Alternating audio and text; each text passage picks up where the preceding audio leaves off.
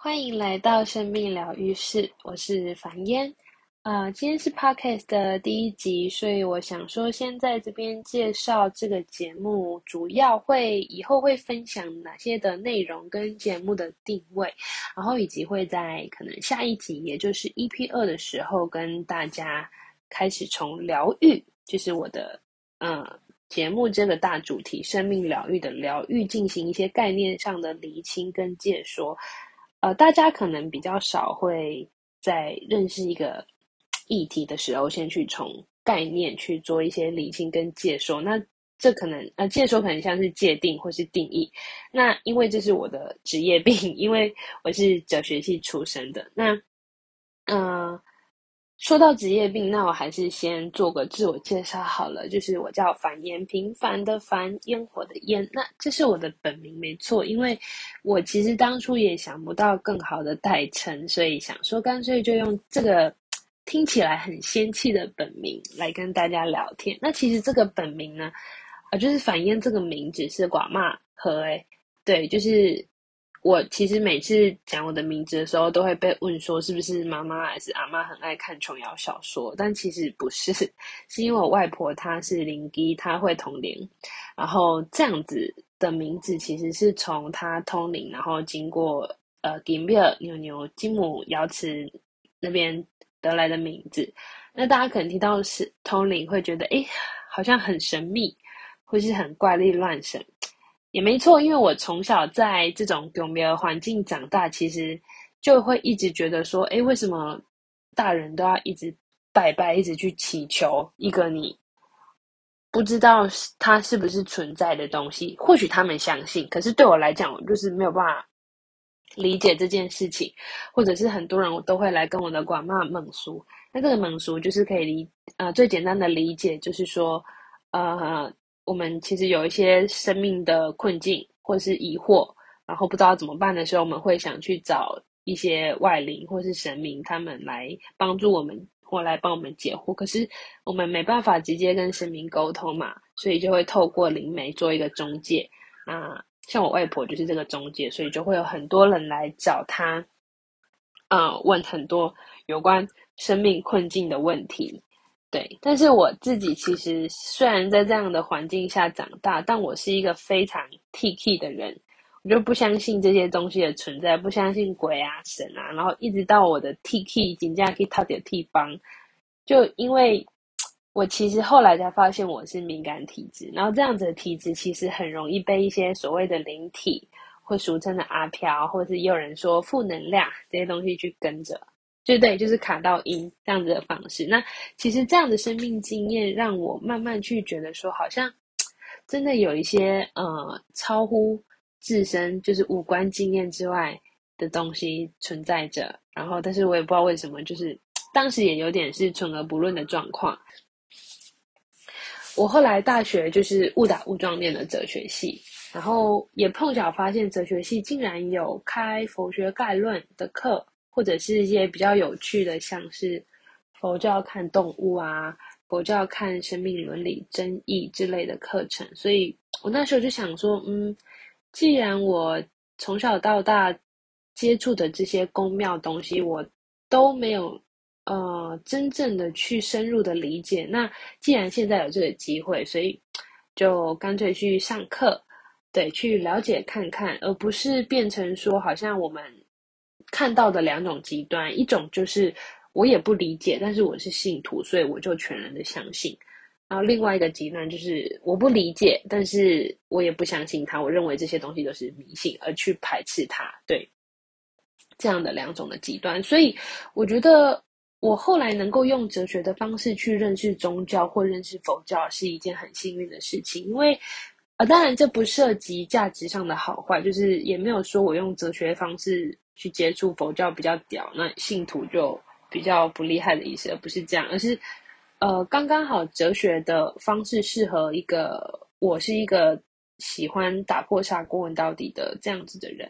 所以我面对一件事情会希望从了解这个事物到底是怎么回事，就像。呃，物理学家去探究物体的运动，或者是化学家去了解化学元素之之间不同的变化一样，对于宗教做一个哲学的思辨跟探究，一样是对你从表面宗教的某些概念在讲什么，一层一层解开来，然后甚至是佛教会讲求对经典的如理思维，甚至是实证修行。那这样子的方式，其实一方面可以避免我们因为经验上去接触到什么，就直接的去相信什么，因为经验一样会骗人嘛。我们就算经验到某件事，我们还是需要去考察、去考证、去理解是不是真的有发生这件事情。因为我看到的可能只是一面。而没有看到另外一面，对，或者是像刚刚讲的，落入一个另外的极端，是我根本都还没有去了解它，我就断定说它是怪力乱神，是假的。那我以前其实小时候就是这样，就还没有理解，就认为它是假的。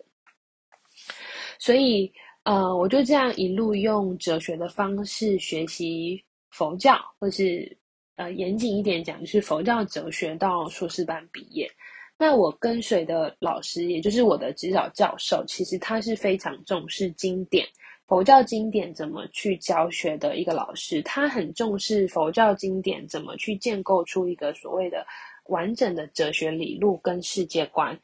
更重要的是，这样子的理路怎么去应用到人生、应用到伦理、应用到生命哲学上面？尤其是其实佛教的解脱道，他重视的是他怎么去疗愈。呃，每个人每个众生在生命中遭遇到的大大小小的痛苦，可是这个其实很容易被大家忽略掉。我们都把宗教看在表面上的，呃，可能像是祈求好运啊，或是拜拜，或者是来生的一些祈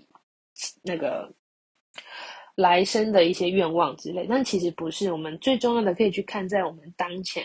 遭遇到什么样的痛苦，而为什么会有这样的痛苦，以及我们。可以怎么解决这样的痛苦？其实是呃佛教里面很重要的一个课题。所以，像我的硕士论文，其实就是在探讨堕胎争议。但我探讨的堕胎争议，不是去讨论说佛教赞成还是佛教反对堕胎，而是佛教怎么对在面临生育困境或是堕胎抉择的女性，有没有另外一条出路？就是除了堕胎之外的出路。那有机会我也会在 podcast 跟大家分享，就是我在我的硕论的观点。那所以接下来就先回到我们今天的正题，其实是就是主要介绍一下我们之后会在这个节目可能。我会想要分享什么样的内容给大家？那因为目前我刚从台大哲学的硕士毕业，那我主要研究的范围是佛教哲学、佛教伦理学。那另外有兴趣的课题是包括呃佛教动物伦理或是医疗伦理，以及呃以生命修行跟疗愈为导向的瑜伽。因为我会特别这样讲，是因为大家听到瑜伽可能会把它想象成呃那种。身体可以凹来凹去啊，很体育很厉害的那种瑜伽，但是呃，我着重的比较是瑜伽在哲学这一层面。当然，瑜伽的体位法是非常修行上面非常重要的一环，没错。但是为了避免大家只把瑜伽窄化成运动上的瑜伽，我更强调的是生命修行层面，还有以及瑜伽怎么去疗愈我们的生命困苦的这一方面，我会想要呃跟大家分享这些东西。那因为我的硕士论文其实刚有提到，就是我写的是呃堕胎伦理，但是我的题目其实是导向生命疗愈的佛教子胎伦理。这个子胎就是涵盖胚胎跟胎儿的这个子胎，就是其实堕胎伦理这个词有点怪，因为好像一开始就把堕胎送给你，我们去探讨堕胎可不可以是一个符合伦理的事情，可实际上。我要探讨的是，我们用什么样的心态去面对胎儿或者是胚胎，才可以合乎伦理？这才是我要讨论的。所以我的题目才会叫做“呃佛教子胎伦理”。那我我的依据经典是大宝基金，还有 杂阿含经。对，听到这边大家可能会觉得天哪，也太艰涩了吧？就是平常根本不会接触到的经典，就是大家可能只听过什么。法华经，或是华严经，或是普门品，大家可能比较少去听到大宝积经或杂阿经。但是这也是为什么我今天想要开 podcast 原因，就是我之后想要用比较平易近人的方式来跟大家分享。其实佛教经典里面有非常多可以疗愈我们生命痛苦的内涵。对，我不希望说就是学术的这一块跟人生是脱离的，尤其是像刚刚有讲到，就是佛教哲学啊，跟瑜伽哲学的初衷都是在帮助人们解脱生命的困境，而不是这些东西不应该是被放在学术高塔里面珍藏的东西，所以我才会希望用 podcast 的方式，就是分享给任何对这方面有兴趣的人们。那由于我本身是从事哲学研究，我是以哲学的角度来探究佛法或是瑜伽哲学，所以。我在分享的时候涉及义理，就是内容，呃，比较是佛经经典或者是瑜伽经经典的内容，我会以经典为依据。就我最主要就是依据佛教的经典到底讲了什么，然后可以给出什么样的思辨跟哲学理路来去理解这样子的义理。所以，呃，当中其中一个主题其实就是会分享有关佛经或是瑜伽经的哲学跟义理。那呃，大家可能会好奇说，我如果本身不是佛教徒，或者是其实我也是佛教徒，但是我其实对佛教不理解，那我有什么样子的方式或途径呢？那比起去看一些哲学概论，哲学概论一开始就会提到很多概念给你，无常啊、无我啊这些东西直接丢给你，可是你可看了似懂非懂。我其实会建议从经典入手，就我刚刚讲的，就是我们怎么从经典去。理解一个宗教的世界观。那谈到从经典入手，一开始可能会看不懂也没关系。但是最重要的是，这涉及到了我们带着什么样的心态去研读经典。其实我们不管是佛经，我们看任何宗教或是任何经典，老子、庄子都一样。我们究竟是带着自己的成见、自己的经验去读，还是我们打开心胸把？这个世界观放到最大，去进到经典中不同的世界观里面，去体验经典到底带了什么东西出来。先不去相信说这是真的还是假的，而是先去尝试着理解为什么经典会这样讲。那其实我很常会听到有人对我说：“哎，你相信宠物沟通吗？还是你相信佛教吗？你相信有神的存在吗？”其实这样子的问句啊，我觉得啊，对我。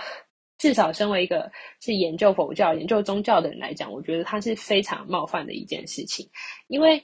好像一个人他花了毕生的心力在研究的东西，对你而言，好像只是他相不相信而已。可是不是啊，因为我会去研究它，就是因为我面对这件事情，想要去理解、想要拆解它、想要探究它，甚至去实证它。就像我们其实不会去问科学家他们相信什么，我们去问他们到底发现了什么。所以，类似的观点，我们去理解不同的学科学门，都一样，都是在针对一个对象去做探究。所以在相信之前，我们先不要管相不相信嘛，我们先去理解，理解了之后，其实一个东西，你当你打开它的表面的面纱，这个东西就不再是一个神秘，或者是你觉得难以理解的东西，因为你已经初步的去知道，为什么他会这样讲。那所以在其实，在佛教有所谓的净性或是性解，就是虽然我们还没有修行到可能佛的境界，或者是某种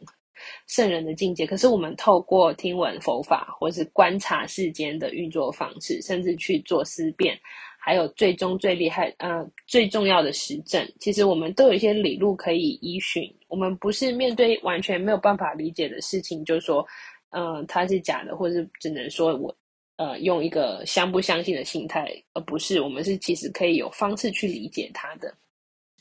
那因为谈到理解，或者是我们怎么去探究一些东西，所以我的除了经典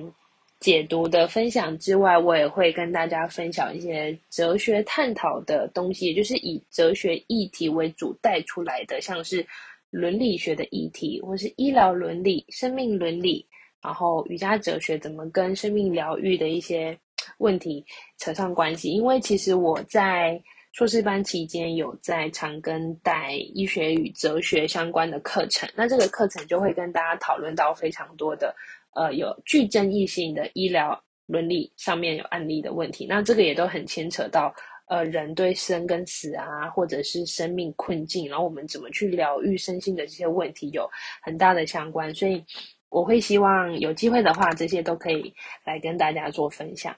除了这些听起来很硬的哲学议题呀，或者是佛教宗教义理的探讨，我偶尔应该也会跟大家分享一些比较轻松的话题，像是如果大家有兴趣的话，应该会跟大家聊聊，就是我怎么从很爱吃肉的一个人变成就是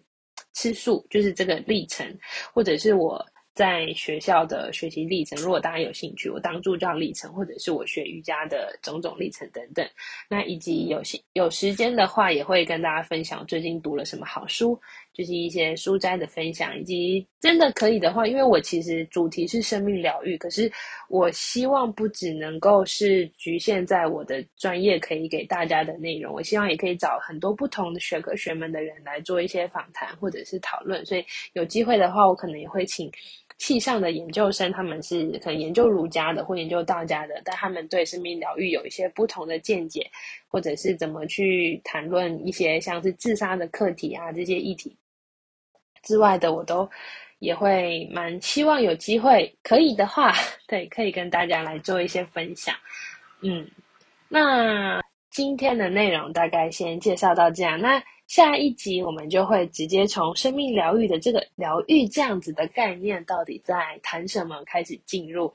呃，我们之后的主题。对，如果你们真的对相关的议题有任何兴趣，或你有想听的，就是主。其实只要围绕在疗愈、生命疗愈上面，或是身心，呃，怎么去解决身心困苦这些问题上面的问题，或是你也想来跟我一起聊聊，对我都欢迎你们推，就是来来找我。然后，任何想要讨论、想要呃给我建议的，都可以在下方的资讯栏看到有一个 LINE 社群的连接，那你只要输入密码